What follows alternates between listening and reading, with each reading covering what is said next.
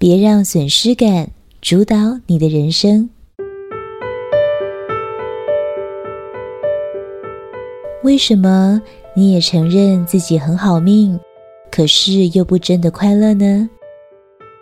不妨想想看，是不是你让损失感来主导你的生活了？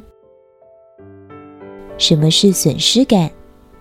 比如遇到事情总是在想，我会有损失吗？要如何防范呢？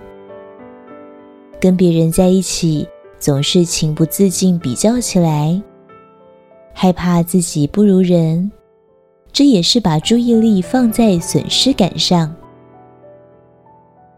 活在损失感里，就像内心放置了一个超敏感警报器。每当你稍有热情想去做一件事时，它动不动就铃声大作，提醒你小心犯错。小心失败被人笑，结果为了少做少错，最后你就算了。生命的活力一直被阻止和压抑，当然快乐不起来了。很多忧郁症就是这么累积来的。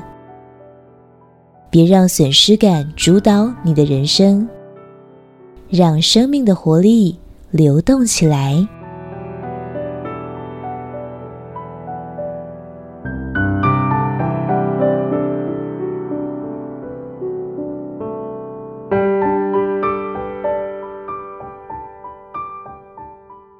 别让损失感主导你的人生。本文作者张成老师，青草青选读。